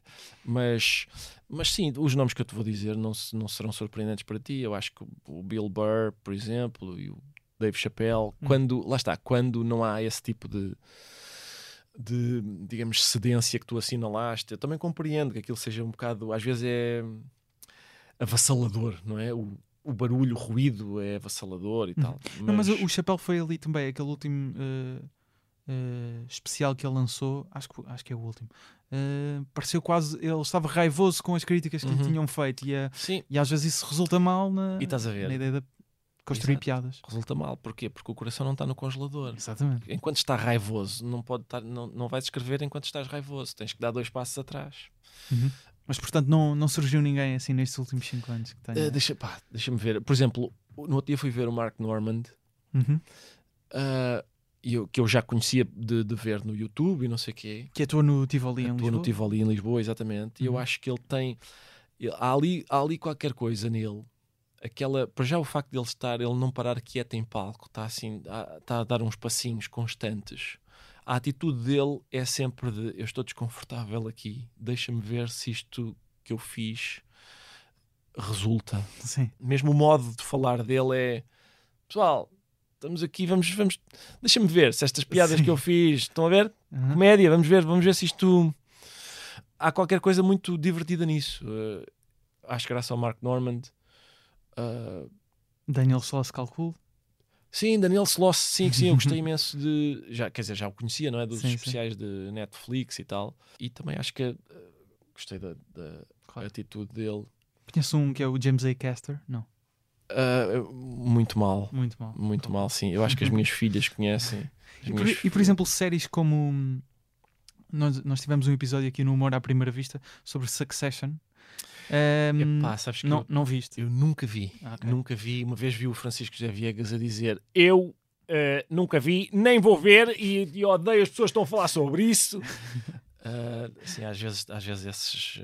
Eh, Mas, mas séries e, e filmes não é uma coisa que Sim, sim, é, é. vais consumindo? É, estava a tentar pensar. É porque eu tenho assim uns, um panteão, Uhum. não é? E estava a ver, por exemplo, em séries que não têm nada de humorístico, não sei o quê, tem- Claro. eu acho que, quer dizer, já estava no panteão coisas mais antigas, como ah, Sete Palmos de Terra, não sei se te lembras dessa Uhum, série, eu uhum. gostava muito disso, mas de repente vem, aparece o Breaking Bad e o, e o Better Call Saul, e, Uhum. que aquilo vai para o panteão imediatamente. Ah, mas é, lá está, vais vendo muitas coisas e dizes, esta, está bem, isto é giro, mas não, Sim, não vai sim. para o panteão. Ah, so- no âmbito da comédia, ah, não tenho a certeza de, de te conseguir dizer uma Uhum, coisa que nos uhum. últimos cinco anos tenha aparecido sim. E, que eu, e que eu diga Mas uh, É. sobre Succession, a discussão que até tivemos aqui no ah, podcast essa era era uma comédia. se ou era não. uma comédia ou não. Sim, sim. Porque há essas duas perspectivas. E foi, foi uma discussão interessante. Mas há, há por exemplo, outros casos, eh, e que tenho particularmente interesse em perceber se, se é um tipo de comédia que te interessa, eh, que é esse, essa questão de- da realidade da ficção em projetos como, não sei se conhece o Nathan For You, eh, que é de um humorista, acho que ele é canadiano, que é o Nathan Fielder. Ele fez Uhum. uma coisa muito estranha, mas interessante, acho eu, que se chama The Rehearsal, que ele basicamente era pegava em pessoas, não sabemos bem se são atores ou não, e, e dizia: Ok, esta pessoa tem uma dificuldade, quer eh, contar a uma amiga que tomou uma decisão eh, duvidosa, digamos assim. Ele pega na pessoa e começam a ensaiar eh, todos, os, eh, todos os passos que a pessoa vai fazer para contar a essa pessoa. E aquilo tem ali comédia, porque acho a situação bizarra, Uhum. não é? Ahm, mas não é propriamente aquela ideia de piada, piada, piada, piada. Certo, Tens também uma coisa que é o How to with John Wilson. certo. Não sei se viste esse. Ah, eu sim, Que eu, vai um bocado eu sei que isso está no, na HBO, não é? HBO, Pá, exatamente. tenho, sim, está tá na minha lista de coisas para, para ver. Mas esse género da realidade e ficção é algo que te interessa eh, num projeto, porque é, é uma, eu acho que é um- uma comédia ahm, ahm, nas margens, de, Uhum. digamos assim, não é, é subentendida quase a comédia. Certo. Não é assim uma coisa. Sim, mas eh, lá está, a questão de ser a realidade e a ficção, há uma, às vezes as pessoas, quer dizer, às vezes há, há um, digamos, um equívoco sobre, sobre isso, sobre todas as coisas que a gente faz estão nessa fronteira. Estão nessa fronteira, não é? Estão no sentido em que é aquela frase antiga, em- no sentido em que autobiográfico é tudo. Só que há pessoas que começam a autobiografia dizendo eu nasci no dia Sim. 30 de março de... E há outras que começam, era uma vez um rei que tinha três filhas. É, tu, é tudo autobiográfico, não consegues, deix, não consegues deixar de ser... eh, não, está, estás lá tu, mesmo as coisas de ficção científica, quer dizer, mesmo as coisas do Philip K. Dick, uhum. uh, aquelas, aquelas coisas que ele escreve são, num certo sentido, autobiográficas. A vida dele está ali, as experiências dele estão ali. Mas aí até era outro, por exemplo, com o último a sair, o Bruno até partilhou uma coisa há uns dias também sobre isso, que é encontrar um certo do, do programa e começaram a dizer como é que como é, isto, como é que isto Sim, como é que disseram isto? pessoas que não sabem interpretar não, aquilo exatamente seja, lá está mais uma vez que olham sim, para sim. aquilo e pensam que é provavelmente real é isso? Real exatamente é real, era o, aquela coisa do Bruno dizer hum, as crianças em África passam fome porque querem algo desse esse, esse tipo de exagero. Sim. e inter, interpretam aquilo porque têm os códigos todos de reality show uh, como realidade não é? Mas sabes que há, quer dizer, há uma tendência para considerar que isso, que exercícios como esse, uh, mesmo sendo irónicos, mesmo, mesmo sendo, quer dizer, claro que é um programa de comédia, não é um. Uhum. que são inadmissíveis. Eu, por exemplo, não sei se te lembras de uma sitcom chamada All in the Family. Não é do teu tempo, mas era, uhum. tinha uma personagem chamada ah, Archie exato, Bunker. Exato, sim. Uh, eu acho que hoje se entende que aquela personagem não é admissível. Era, era uma personagem reacionária, era um racista e tal. A gente ri-se dele. Uh, Entende-se que é preciso ter cuidado, porque há pessoas que estão a rir concordando. Hum. Uh, se há alguém suficientemente estúpido para olhar para aquela personagem e rir porque concorda, e nós acharmos que essa pessoa, suficientemente estúpida para isso, deve determinar que aquilo deixe de ser feito, isso significa que estamos a entregar aos estúpidos o poder de decidir o que é que é dito e não é dito no espaço público. Tenho muita dificuldade com essa ideia. Claro. Isso é interessante às vezes quando se fala de. Lembro-me com o Anthony Jeselnik que havia essa discussão de. Ou o Bill Burr às vezes também há de ah, ok, mas a que público é que ele está uh, a agradar? Uhum. Um, e, e, muitas vezes viam, achavam que, por exemplo, beats do Bill Burr, em que é obviamente irónico, não é? Mas que as pessoas interpretavam aquilo como sendo realidade, o, o, caso que acabaste de escrever, um, com o Archie Bunker, uh, portanto, agradaria a republicanos extremistas, etc. E depois, se esse se tornar o público do Bill Burr, as pessoas questionavam de então, mas tu vais fazer uma carreira à custa destas pessoas? Mas repara, eu acho que há, há estudos, aliás, que também indicam que o Colbert Report, por exemplo, as, os, as pessoas, os democratas riam daquilo, riam da caricatura de um, uhum. de um republicano. republicano. E alguns republicanos, que são provavelmente tão caricaturais como, como ele, hum, achavam que aquilo era, era também divertido porque uhum. era alguém a, falar, a dizer as coisas, pá, assim é que é. É assim? Claro. É o que eu te digo. Eu, eu, eu não sou capaz de dizer, bom, uma vez que há aqui estes idiotas uh, que entendem isto ao contrário do que é suposto, vamos então acabar com isto. Ou seja, vamos então dar a estes idiotas o poder de determinarem uhum. o que é que se faz e deixa de fazer na, no espaço público. Acho que seria uma opção absurda. Neste podcast falamos lá está, de comédia, contamos algumas histórias, ouvimos beats, mas há uma coisa que é comum a todos os episódios, que é uma rubrica uh, muito aclamada pelo público, conhecida como Como é que conheceste o Ricardo dos Pereira? Ah, o público aclama isso? Aclama, aclama. É acredita, acredita. É, eu não sei se hoje é a melhor. Não, hoje não é o melhor dia. Não facto, é o melhor dia. A não ser num sentido de. Lá está, de. Quando é que te conheceste? Autoconhecimento, Exatamente. sim. Podia ser eh, uma questão até mais profunda. Essa longa viagem, um... sim. E até porque eu. Sabes que eu. Eu percebo que. Há aquele. Conhece-te a ti mesmo, não é? O conselho do oráculo de Delfos e tal, eu nunca levei, nunca, nunca, nunca levei à letra. não te conhecer. Eu prefiro, eu conheço-me de vista apenas. Acho que é o melhor assim. Mas uh, ia-te perguntar, não fazendo essa mesma questão, porque às vezes também faço meio essa variante de pessoas do meio da comédia, uhum. do meio da comédia, que tenhas conhecido e que tenhas de facto ficado ali com uma reação, não sabias bem como reagir ou certo, sim, gerou sim. uma história interessante. Recentemente, Woody Allen. Exato. Não sei se surgiu daí alguma história. Tens, tens tido a oportunidade até, às vezes, de conviver com alguns humoristas sim, que vêm cá. Que histórias é que surgiram daí? Epá, por acaso tenho tido ótimas experiências. Quer dizer, o Jimmy Carr, digamos, é um bocadinho frio. Vamos dizer assim, vamos dizer assim. Mas, por exemplo, o Michael Palin dos Monty Python é muito justamente considerado o Nice Python, The Nice Python. As pessoas tratam-no assim. Terry Gilliam é uma espécie de hippie muito expansivo, muito simpático. Uh, o Terry Jones já morreu, coitado. Uh, pá, era interessantíssimo. Conheceste todos? Ele, não, eu, quer dizer, o Graham Chapman já tinha morrido. Ah, pois, quando, ok. E o Eric Idle falta-me. Mas sim, mas, é- mas conversei com os outros quatro. E o John Cleese, como é que é? O John Cleese foi surpreendentemente, tal como o Woody Allen, ou seja, eu ia com muito medo para os dois, porque há, há, assim rumores de, de serem desagradáveis ou, ou distantes, ou nada. Foi o contrário disso. Foi o contrário disso. Com, o- com o Woody Allen foi muito rápido, devo dizer, não é? porque ele chegou à Cinemateca. Ah, eu já lá estava, ele chegou, ia acompanhado, ele está muito velhinho, muito debilitado fisicamente, e acompanhado lá por uma senhora que, está, que trata de, que é que, assim, uma espécie de sargento que diz: Hum. "Eh, não chateie o senhor com isso, não lhe dê esses livros para assinar, não saia daqui, Ah, não se esqueçam que é só, só se vai falar sobre o livro, coisas assim. É, eh, Ela vai, vai muito mais além, que é para depois eh, Sim. para, para, para as pessoas não o chatearem. Ah, e pronto, ele estava assim muito debilitado fisicamente. Ela disse-lhe só ah, cá fora, fora do palco: ela disse-lhe, Olha, Woody Allen, um degrau. E ele começou só a repetir: Há um degrau ali, eu não vejo o degrau, o degrau, onde é que está o degrau? O degrau. estava muito estava obcecado nos com filmes, aquilo. portanto. Sim, exatamente. mas, mas enfim, depois ele sentou-se.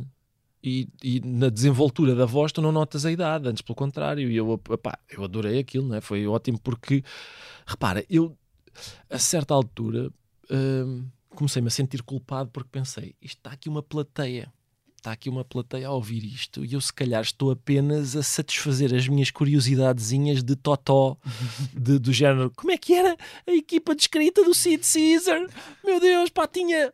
uh, Mel Brooks, Carl Reiner, Neil Simon, Woody Allen. Eu não sei se as pessoas que estavam na, na Cinemateca estavam a pensar "Pá, fala mas é dos filmes, a gente quer ouvir falar dos filmes e tal, mas, eh, mas lá está, isso não estava no programa, os filmes não estavam no programa. Eu, eu, eu parti do livro para depois ir para outras coisas da escrita. ah, e depois fiz-lhe só uma última pergunta sobre o, sobre o Manhattan, que era o filme que a, a Cinemateca ia exibir. E aliás, a resposta dele foi hilariante, mais uma vez. Que é, eu disse, as pessoas aqui, esta plateia vai ver o Manhattan a seguir, quer, quer dizer duas ou três coisas sobre esse filme. E ele, sim, eu, por minha vontade, não tinha sido publicado. Eu ofereci-me ofereci para trabalhar de graça, fazer um filme de graça para eles não publicarem este. É uma boa maneira de introduzir o filme Sim. que vai dar. Mas acho que ele agora já estava mais pacificado com o filme, já, Uhum. já não estava naquela disposição de, de o achar. eh, E houve assim algum momento mais eh, caricato na tua interação com ele? Epá, ah, digamos, ah, eu acho que já, eu, eu- Sim, eu já falei contigo sobre isso, não é? O que acontece é o seguinte: portanto, é, o Woody Allen chega à Cinemateca e nós estamos lá no gabinete do diretor e em cima do, Do gabinete do diretor? em cima da, sim, em cima da mesa está um daqueles livros com uma capa eh, de pele, que é o livro de honra da Cinemateca Portuguesa.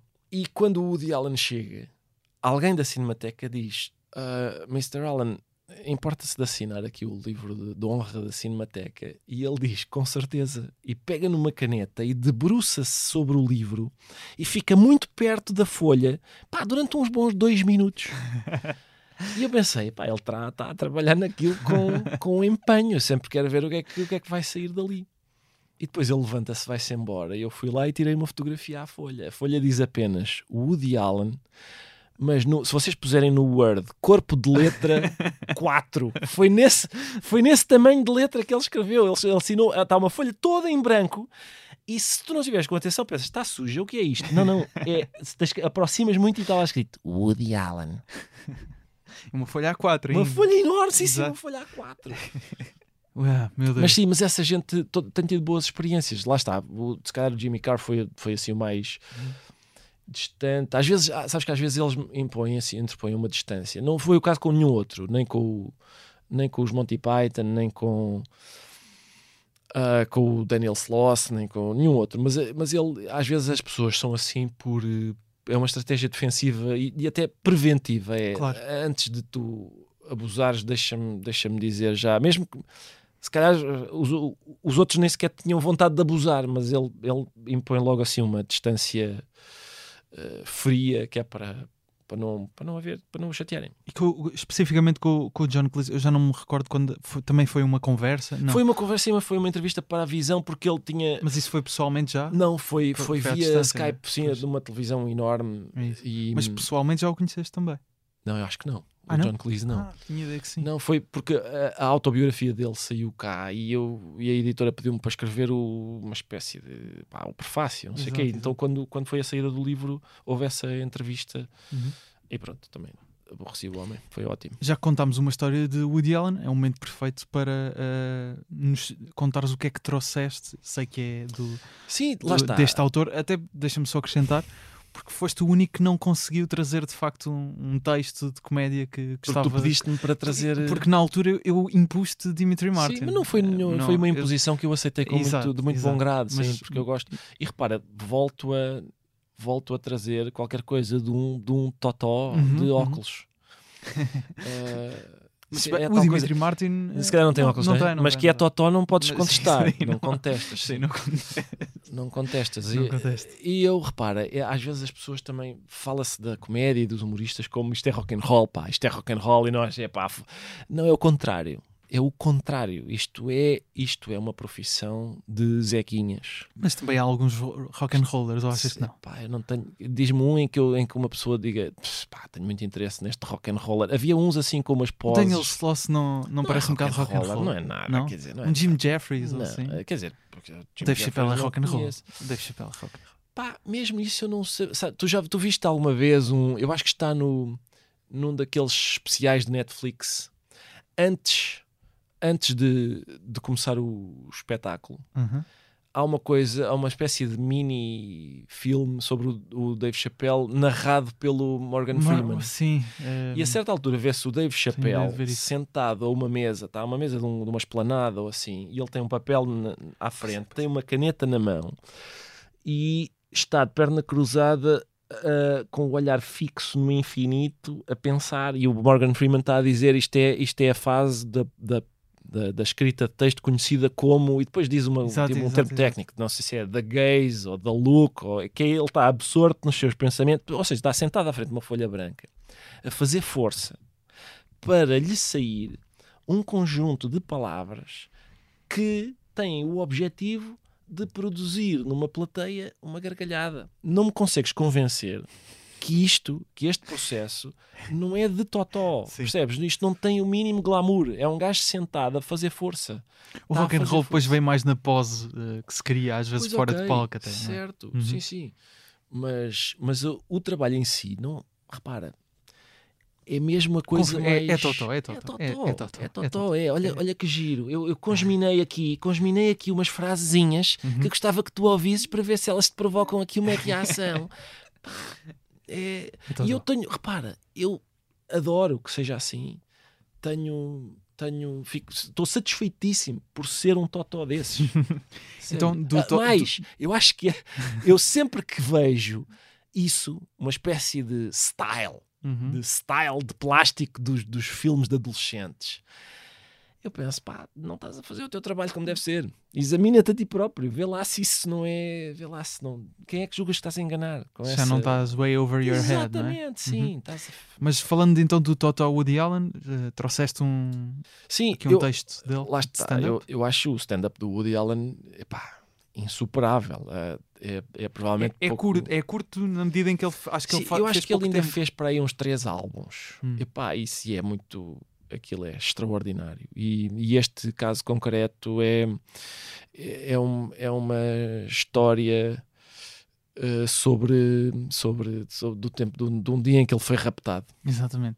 E, uma, um... e has de reparar nessa história que a cada passo pá, há um à parte, há uma rasteira, há uma, há uma, há uma insinuação, há, é, é mesmo uma coisa construída uh, meticulosamente como, como um relojoeiro. E eu diria que é um, o estilo dele de stand-up não se encontra muito atualmente. Este tipo de histórias claramente uh, ficcionadas, uhum. não é? Uh, nonsense, de, descabidas.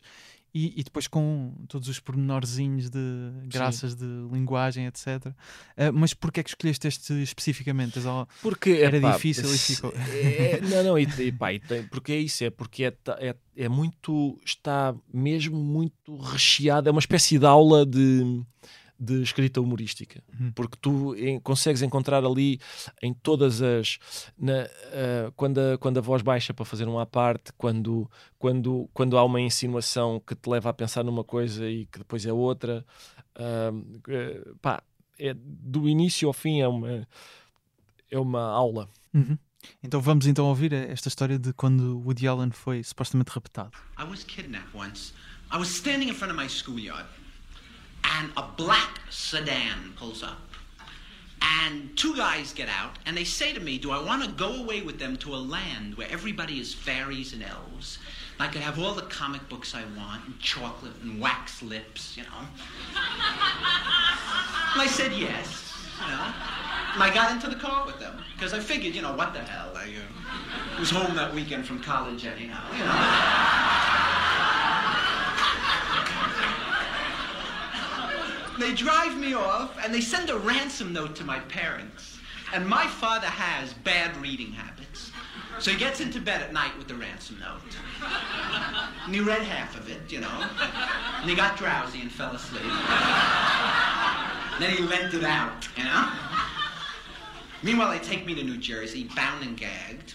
And my parents finally realize that I'm kidnapped. And they snap into action immediately. They rent out my room. Há uns anos o Expresso convidou-te uh, para destacares alguém que fosse jovem, na altura, uh, e comediante. Uh, tu colocaste as tuas fichas na, na Mariana Cabral, Cer escolha acertada, diria, não é? mas mencionaste também uns outro, outros 40 comediantes numa lista que ficou famosa por Guilherme Duarte. Uh, Guilherme Duarte, não, Guilherme, Guilherme Fonseca, Fonseca sim, não, pá, não foi... pertencer, mas depois lá, pertencer. Isso é o celebrado azar de Guilherme Fonseca, porque ele estava na lista e depois eu. Uh, mas, mas ele conta a, a história. do caderno para o, para o, Com alegria. Para o mail, sim. Mas ele conta a história com alegria. Uh, mas repara, eu, sabes porque é que isso, isso foi uma coisa? Foi, é, é de facto um episódio pá, que tem o seu quê de ridículo, porque uhum. o Expresso pede-me isso e eu, vou, eu, eu aceito, aceito fazer isso. Pensei, acho que foi o primeiro erro. Porque repara, tu não consegues fazer isso sem. Eu, aquilo que eu estava a pensar era, mas, mas isto é o quê? Eu, tu és o decano hum, do humor claro, e vais agora claro, dizer claro. e eu vou pegar no meu sceptro e vou dá-lo. Estás a perceber? Não... Sim. E então eu pensei, pá, a maneira de conseguir fazer isto o menos ridícula possível é, pá, é, é, é dizer que há aqui um, um grupo há alargado. Gente, uhum. Há muita gente aqui e, e, e, tipo, pá, destacar uma, mas sublinhando que, que há, há mais uhum. pessoas. Aliás, tu repara que de todo esse grupo, aqueles, as, as cinco pessoas que trabalham connosco estão lá. Estão lá, sim. Quer dizer, com a exceção do Guilherme Fonseca, que de facto eu tentei, pá, tentei fazer, tentei por tudo excluí-lo, mas ele é muito. Enfim. É, ainda hoje ele acha que foi convidado por, por causa desta situação. Só por causa disso, sim. mas eu ia te perguntar, não, obviamente não ia pedir 40 nomes, mas se eventualmente o Expresso te convidasse para fazer uma lista, se calhar não aceitavas hoje em dia. É, conseguias, exatamente, acho que é o melhor. Conseguias uh, nomear alguns nomes uh, de uma. Que não estivessem lá. Eu acho que, que não estão nesta lista, ah, portanto, de uma geração mais nova. Epá, sabes que eu por acaso. Eu, repara, eu. Primeira, primeira coisa, eu gosto imenso disto. Imenso uh, isto não é, eu, eu, não é apenas o meu trabalho, é uma. Eu às vezes não quero acreditar que a minha vida é isto, que não tenho uma profissão a sério, que, que faço isto. E portanto eu gosto e ando à procura, ando, vou ver. Uhum. Uh, e portanto muitas vezes vejo, vou a clubes de comédia e. Tens ido? Tenho ido, sim. Ao, é. aquele, chama, há um que há ali, Club? Comedy Club, mas, mas também há umas, há umas, umas noites no, no Maxime, também já lá vi coisas. Uhum.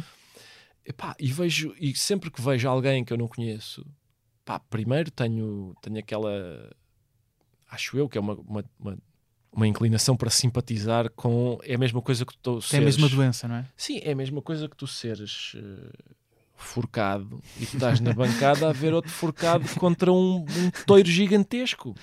E tu pensas, pá, força aí, rapaz, força, eu sei o que é isso, eu sei. Claro. Uh, e portanto estamos E, e é isso. E, e, e, depois e vejo. Vejo, pá, também não, depois, lá está, estás-me a obrigar a fazer a me, o mesmo exercício ridículo, mas. Sim, queria, por acaso que. No outro dia. Uh, eu, eu, por exemplo, eu vi uma, uma miúda chamada Diana Nogueira, acho que era assim que se chamava. Espero, uhum. espero estar a acertar no estás nome. A acertar, estás Estou? A, a sério? Estás, estás, estás. Pronto, eu achei que eu achei que ela tinha tinha quer dizer, tudo que, o que o, o que deve ter. Uma, a, a, a mesma inclinação para querer fazer uhum. piadas, para, para para não me querer dar. Uh, Lembras-te onde é que lições, encontraste? Foi, eu acho que foi ao vivo. Comedy Club, mas uhum. repara, todos destacá-la. Sim, sim.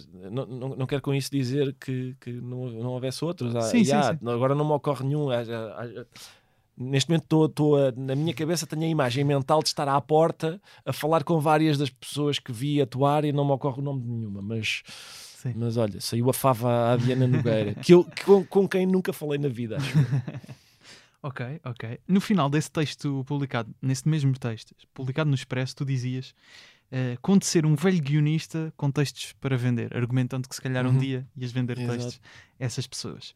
O Salvador Martinha diz, disse aqui no podcast e já em outras situações uma coisa muito interessante, muito interessante acho eu, uh, sobre a reforma do humorista. Ele diz que uhum. não quer estar aos 65 anos a, a tentar ver se consegue esgotar o, o Coliseu. Certo. Qual é que é a tua visão sobre a reforma do humorista? Porque é vemos... a aposta, é, é a aposta, a aposta, sim, então. sim. Eu estou, eu, primeiro, eu, eu não acredito que tu tiveste a sorte, era aquilo que eu te dizia. Eu, hum. eu, eu gosto imenso disto, gosto imenso disto e, e se eu conseguir fazê-lo durante o máximo de tempo possível, excelente, excelente. Epá, é, eu não tenho. Uh, era aquilo que eu te dizia há bocado. Eu hum. fico okay, ah, aí pagam-me ainda por cima. Hum. Ok, ótimo, ótimo, excelente. Se, não há, não há idade de reforma, não tenho nada. Qual, qual seria o problema de eu estar com 65 anos a. a seria ótimo sinal. No meu caso, sim, acho sim, que era ótimo sinal. Eu, eu tenho de facto uma uma obsessão com isto, uma. Mas veste mesmo a, a escrever textos para outras pessoas no futuro? Porque não? Sim, sim. Uhum. Vejo, não, não tenho nada contra isso. Aliás, às vezes nós estamos, às vezes estamos a escrever o, estamos a escrever o programa e aquilo eu estou sentado com as mãos no teclado, mas estamos todos, não é? Estamos todos claro, lá. E, e, e, o guião vai avançando. É, é um processo muito mastigado, de avanço e recuo e avanço e recuo, Sim. e estamos todos ali a contribuir, a tentar. Há claro. coisas que há coisas que fomos que nos, de que nos fomos lembrando durante a semana e que, e que olha, eh, vamos integrar agora aqui esta ideia que tivemos durante a semana e assim sucessivamente, mas é um processo assim mastigado. Às vezes entram no palco uh, algumas pessoas e é preciso escrever, sim, e é preciso escrever o texto deles e não sei o quê. Isso dá-me o mesmo gozo, exatamente o mesmo gozo que escrever o resto do texto. Uh, mas sim, sim, pá, eu se, se eu tiver a oportunidade de continuar a fazer isto até falecer? Até, até à última, continuo, continuo. Sim, sim. Ok. Eu, eu, percebo que seja, se calhar é, não é cool.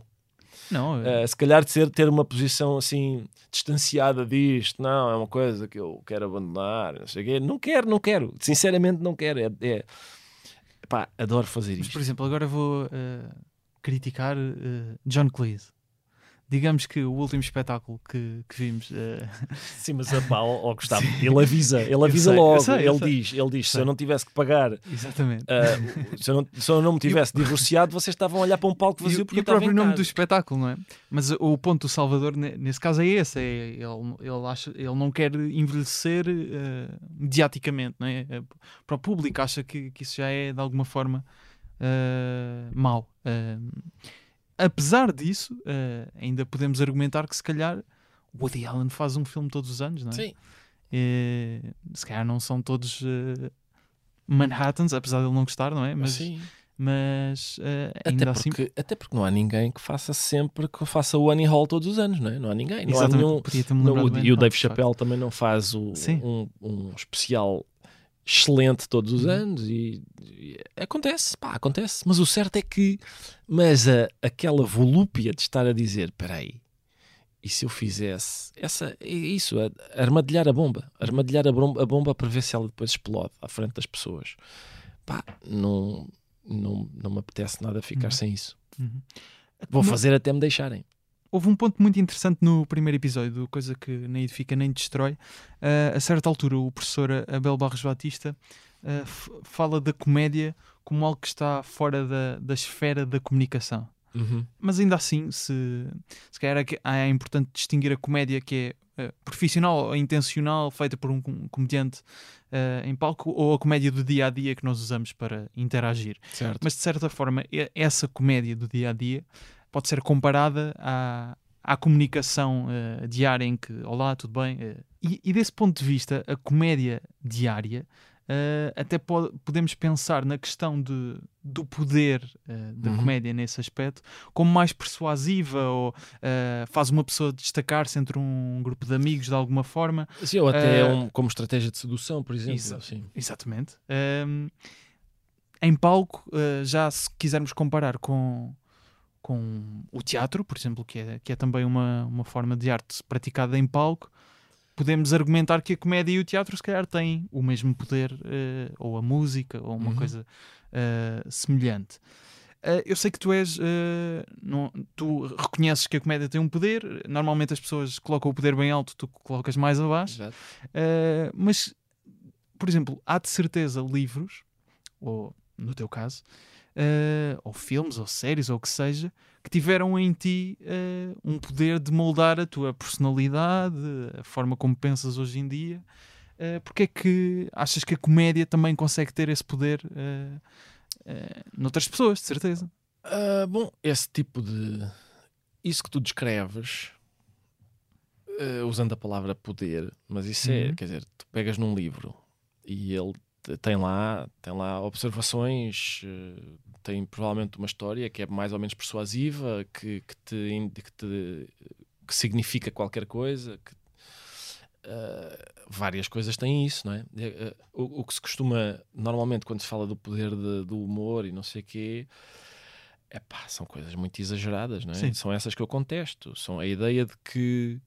Eu acho que já falamos sobre isso, pá. O, em, pá, em outubro do ano passado saiu na, na primeira página do Expresso uma, uma nota sobre o nosso programa e tinha a minha fotografia e dizia: Será este homem o líder da oposição? Eu, eu falei para essa reportagem e eu disse, eu tentei por todos os meios dizer: não, isso não é verdade, não, é- não é, está longíssimo de ser verdade, é absurdo até colocar a questão nesse, dessa forma. E- mas a reportagem era sempre, tendia sempre a dizer: bom, mas eh, nos corredores do poder diz-se, por exemplo, que o programa sobre as declarações do Marcelo sobre a pedofilia na igreja eh, receia-se que isso possa ter causado um dano e não sei o quê, e, e as pessoas nos, lá nos assessores eh, ao domingo à noite estão assim com aquela sensação de abismo, deixa ver se nos safamos. Ou... Isto foi em outubro, acho eu, em dezembro. Se- na mesma primeira página do Expresso aparecia uma sondagem sobre a popularidade do, do Presidente da República. inabalada. Inabalada. As pessoas até diziam, havia até um número significativo de pessoas que diziam: Eu acho que ele fala pouco, devia falar mais. Prestígio e popularidade inabalado pelo, pelo, pelo caso das. Uhum. E eu, sinceramente, eh, quer dizer, eu não, não olho para isso como acho, acho isso normal. Eu não espero que- as pessoas digam: Ah, pá, olha, vi aquele programa e agora a minha. Eu acho que natural, é natural que as pessoas vejam aquilo. Em princípio gostam, porque é, é frequentemente o programa mais visto da televisão portuguesa. Ah, mas isso não, não é não é persuasivo. Há, há imensos estudos que indicam isso. Quer dizer, há, há, chateia-me falar nisso porque, porque já porque estou farto de o fazer. Sim. Quer dizer, há, há estudos, há compilações desses estudos, há, há, há, por exemplo, há estudos científicos que falam numa coisa com a qual é fácil simpatizar. Quer dizer, que é quando tu estás a ouvir discurso sério, entende-lo de uma maneira. Quando estás a ouvir discurso não sério, entende-lo de outra. E, portanto, eles chamam aquilo que esses programas provocam nas pessoas uma coisa chamada discounting cue. Ou seja, as pessoas, eh, mesmo que eu diga uma coisa que elas consideram muito bem observada, dão um desconto pelo facto Uhum. de ser uma piada. Dão um desconto. Ou seja, elas dizem, elas não, não dizem, in- sentem, interiorizam. Isto é discurso não sério. Ou seja, o Marcos Mendes, que fala 15 minutos antes de mim, uh, as coisas que ele diz são entendidas de uma forma muito diferente das coisas que eu digo.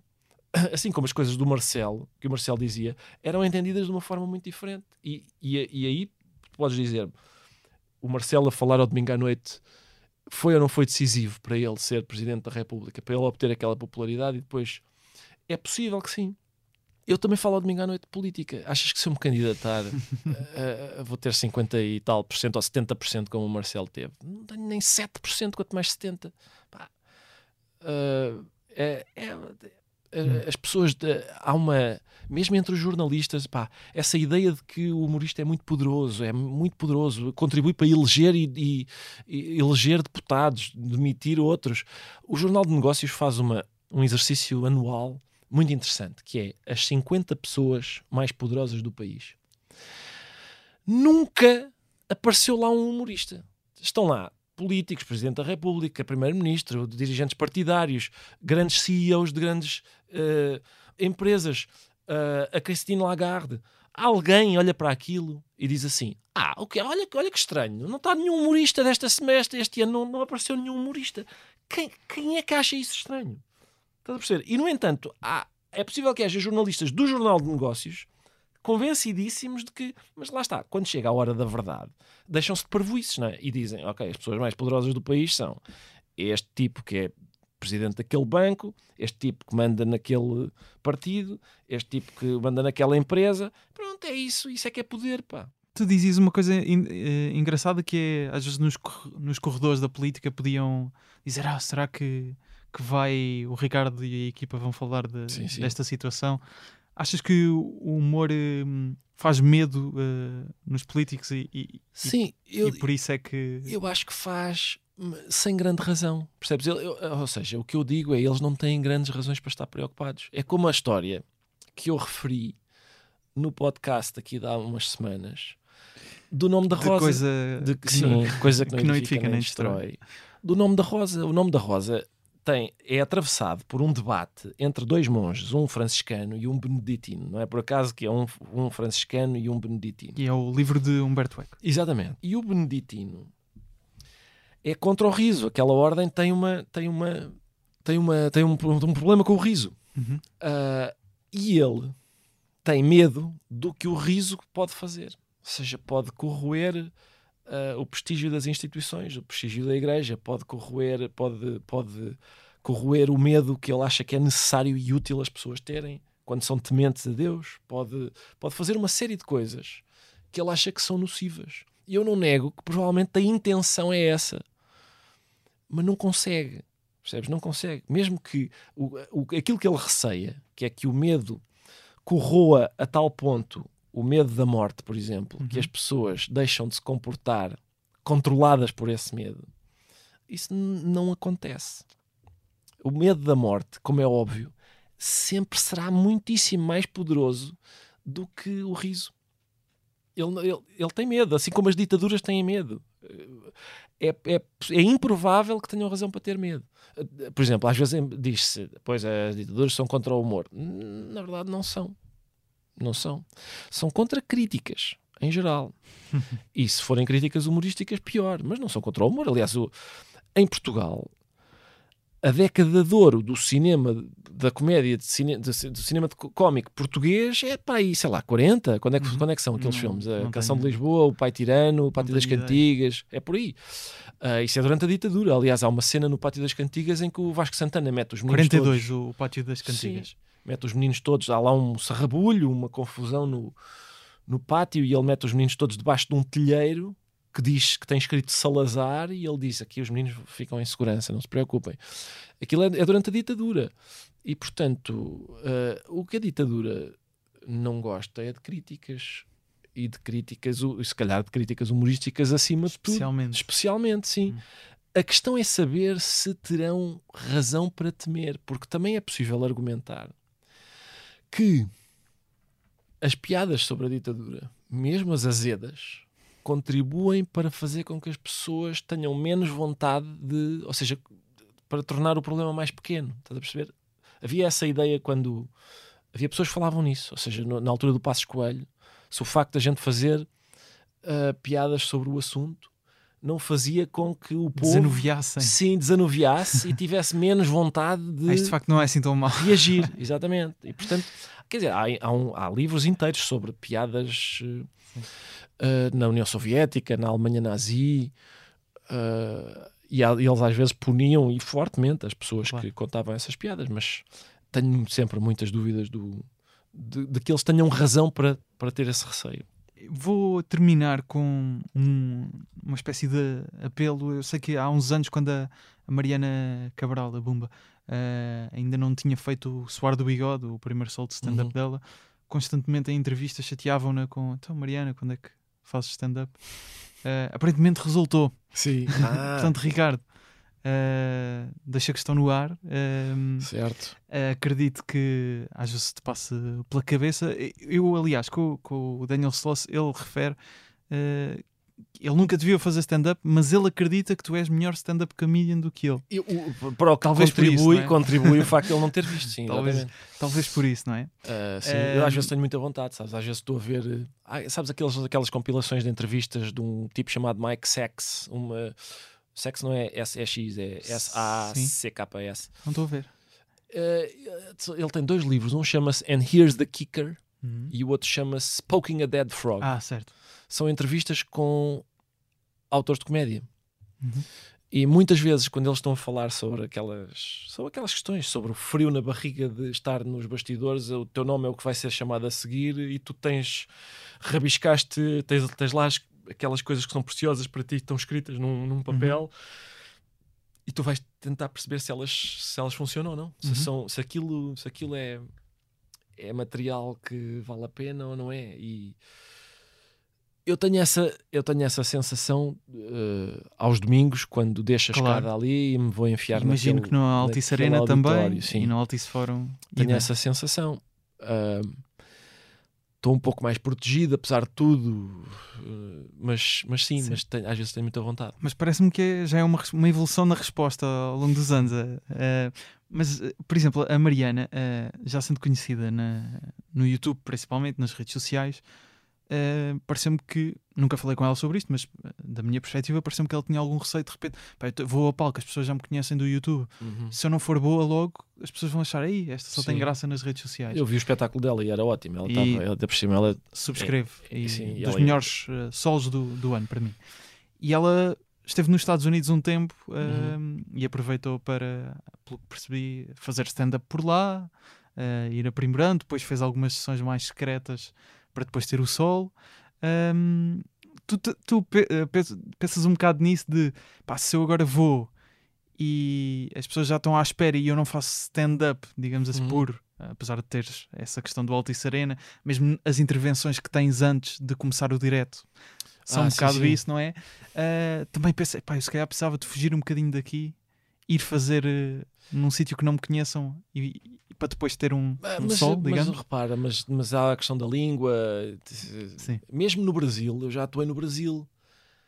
Ah, Tu até atuaste mais no Brasil. é, ultimamente é possível, não é? ultimamente é possível mais Mas- no Brasil sim. do que cá. E, mas, mas repara, mesmo no Brasil, sendo a mesma língua, É difícil. a sim, gente sim. sente a barreira sim, da língua.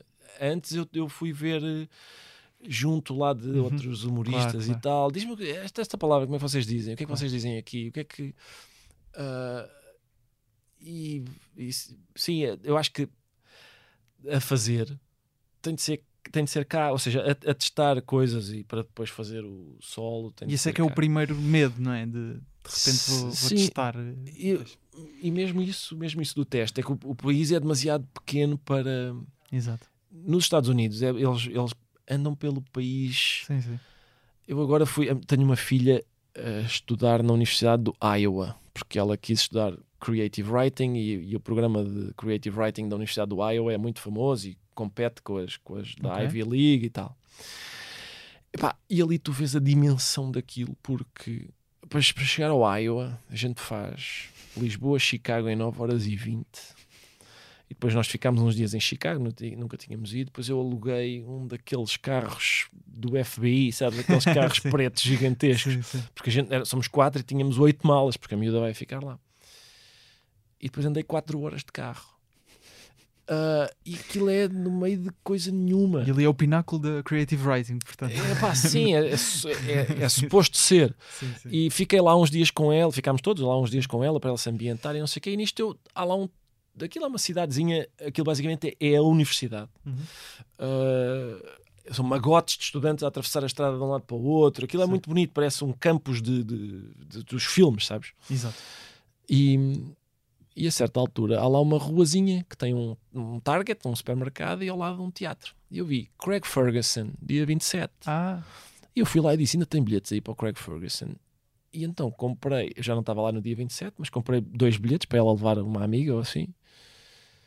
E o Craig Ferguson ia, ia atuar lá. É claro Uhum. que epá, ele está a atuar em Iowa City, no meio de nada.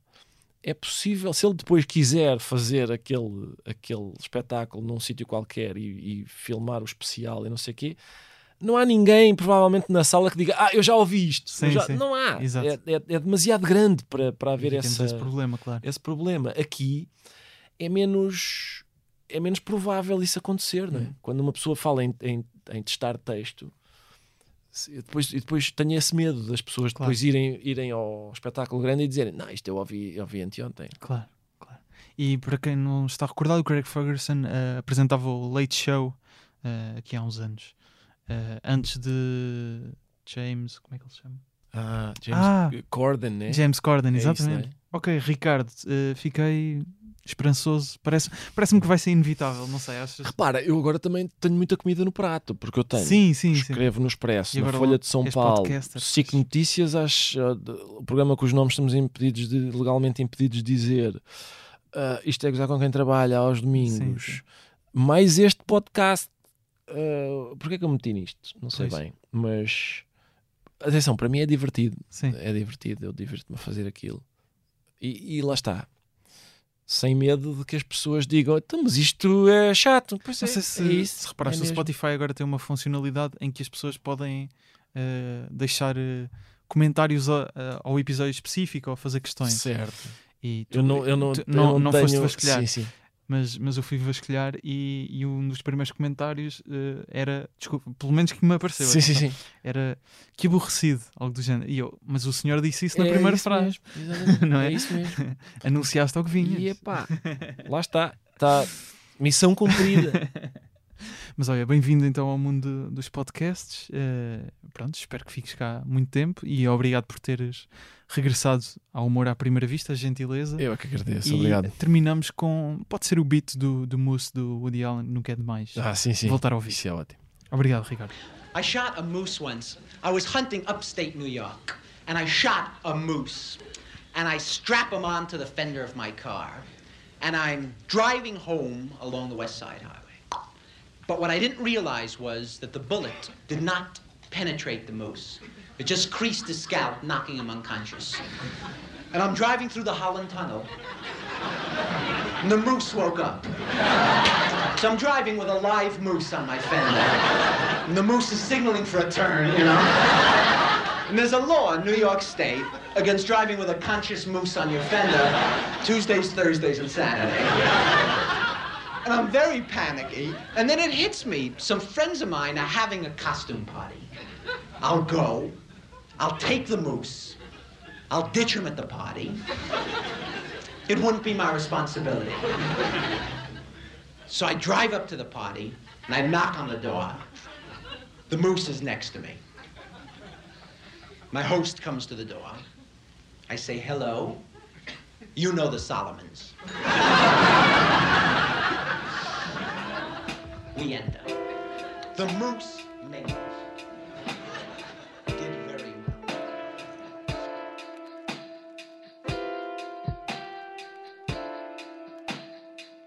O Ricardo Araújo Pereira não está no Instagram, mas o Humor à Primeira Vista está em humoraprimeiravista.podcast com excertos em vídeo dos episódios. Eu estou em Gustavo Rito Carvalho. O Ricardo Araújo Pereira está semanalmente à quarta-feira no novo podcast da SIC, coisa que não edifica nem destrói, e agora também à quarta-feira, quinzenalmente, o Humor à Primeira Vista. As fotografias são do João Pedro Moraes, jingles do Ruben de Freitas e do Luís Batista, com vozes do Rui Mirama e do Tiago Filipe. Há episódios quinzenalmente às quartas. Até um dia.